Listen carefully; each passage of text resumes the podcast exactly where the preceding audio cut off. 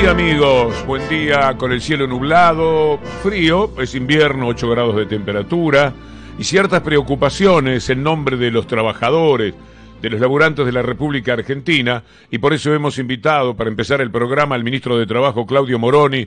¿Cómo le va ministro? Buen día. Buen día, ¿cómo le va, doctor Hugo? Y bien, yo diría mejor que usted, hay que enfrentarse con la UIA. Parece que el martes tienen una reunión en la que están manifestando su enojo con la prohibición de despidos hasta fin de año. La verdad que es una medida que ha demostrado una eficacia enorme en, beneficio de toda la comunidad. Mire, nosotros lo dijimos el año pasado desde que, que nos enfrentamos este, a este, a este fenómeno, como yo digo siempre, del medioevo en el siglo XXI.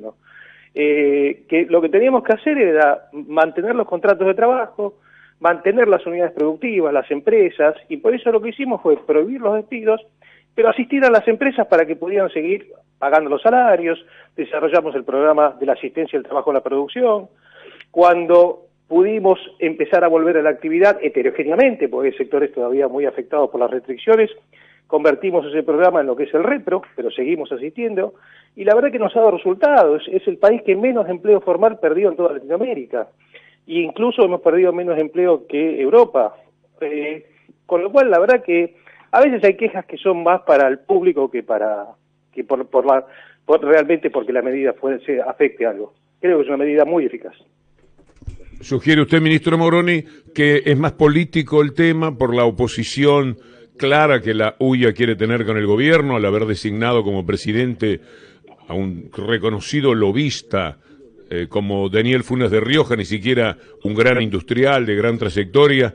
¿Usted considera que el tema es político mucho más que necesidades reales que tenga la UIA de evitar eh, que se mantenga la prohibición de despidos? Sí, yo más que de hablar de la UIA hablo de las empresas. Yo hablo con muchos empresarios que dicen que si, que realmente ellos en el momento, en el peor momento de la crisis, si hubieran despedido, como en ese momento tenían la intención de hacer, de achicar sus planteles, hoy no podrían volver a estar trabajando. Entonces, si los empresarios dicen eso, eh, cuando hay una declaración general, generalizada de una entidad intermedia, a veces es para calmar los ánimos internos. No, le, no, no, no, no, la verdad que no me preocupa mucho. ¿Cuánto se evitó de pérdida de trabajo con las medidas que ustedes tomaron? ¿Han hecho un cálculo? Y la, verdad que eso es difícil de decir, pero la verdad es que nosotros nosotros estimamos que por lo menos salvamos aproximadamente entre 800 y un millón de puestos de trabajo. Hay una pregunta de mi compañero Alan Longi. Buen día, Alan. ¿Qué tal? Buen día, Víctor Hugo. Buen día, ministro. Consultarle por el salario mínimo vital y móvil. ¿Hay una posibilidad de que se revise eh, este acuerdo para eh, subir un poquito más el, incremento que estaba alrededor del 30% y acercarlo más al 40, 42, 45? Mire, nosotros cuando fijamos el año, la última fijación del salario mínimo, previmos específicamente una posibilidad de revisión. La primera vez que se hace, la primera vez que se hace que el salario mínimo prevé antes de la finalización de su vigencia, que es anual, que se revise. Lo que estamos viendo ahora es, ver cuál es el, mecanismo más eficaz, sí, para aumentarlo. Eh, el Consejo del Salario tiene toda una lógica compleja de citación, etcétera, porque son los miembros, así que la decisión de incrementar el salario está tomada, estamos viendo cuál es la herramienta más eficaz. Si es el salario, si es el Consejo, si es ver si podemos adelantar algunos de los tramos, pero digamos, el objetivo está claro y, es es este, que evolucione más rápido el salario mínimo vital y móvil. Ministro Cintia García lo saluda, buen día. Vuelvo a la, discusión con que plantea pidiendo la flexibilización, de alguna manera eso es lo que piden, la UIA, también empresarios pymes que eh, plantean esta idea del seguro de desempleo que cargue el empleado, el empleado consigo y entonces habría una flexiseguridad laboral. Son todos planteos flexibilizadores. Eh, el gobierno se va a mantener firme para para frenar estos intentos de flexibilización o hay ah, abiertos caminos de discusión pensando en alguna posibilidad? No, no, no hay ninguno, lo dijimos de entrada, la reforma laboral no está en nuestra agenda. Y no es un capricho que no esté en nuestra agenda, sino que no hay demostración empírica que las modificaciones laborales en ese sentido mejoren la situación del empleo. Mire, la serie más grande de crecimiento del empleo en la Argentina fue del 2006 al 2011, 2012 eh, con estas mismas normas laborales. Entonces, la realidad es que no, no, no, no, no hay ninguna demostración empírica. Eh, nosotros estamos, nosotros tenemos una excelente ley y la verdad es que no, esos temas pueden ser pedidos, pero no están en nuestra agenda. Bien. Eh, de paritarias y salario creo que lo hemos dicho todo, ¿no?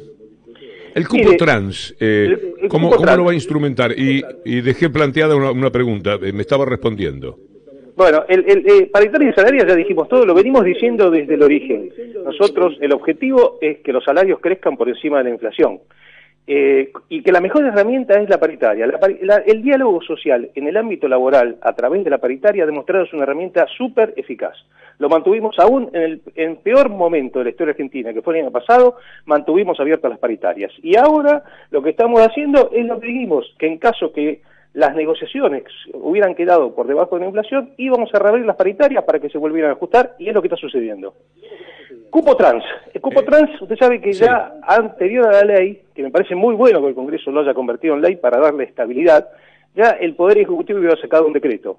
En particular, las áreas del gobierno lo están implementando, en particular el Ministerio de Trabajo, estamos muy bien con el cupo y además lo hicimos de un modo federal, o sea, incorporamos personas trans en nuestras agencias territoriales, en donde quizás que están radicadas en las provincias, donde quizás es todavía más difícil el acceso al trabajo para las personas trans.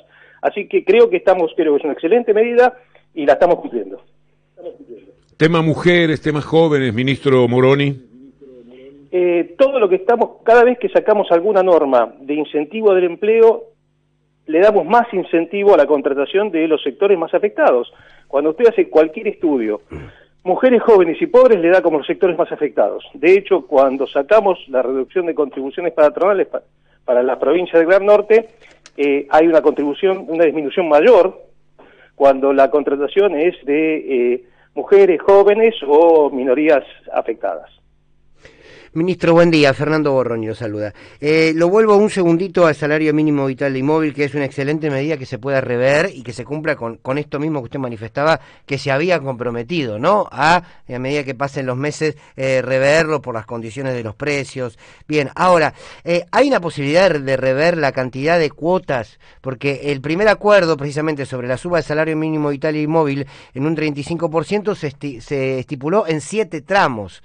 ¿Hay posibilidad alguna de reducir eso?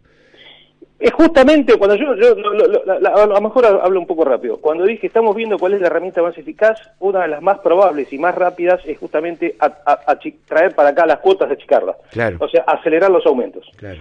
Eh, en la semana que viene tendremos novedades, pero creo que vamos por esa línea. Ministro Moroni, muchísimas gracias. Nos ha permitido empezar lujosamente nuestro programa informando al trabajador, al laburante que tiene tantas preguntas para formularse. Muchas gracias. No, muchas gracias a ustedes.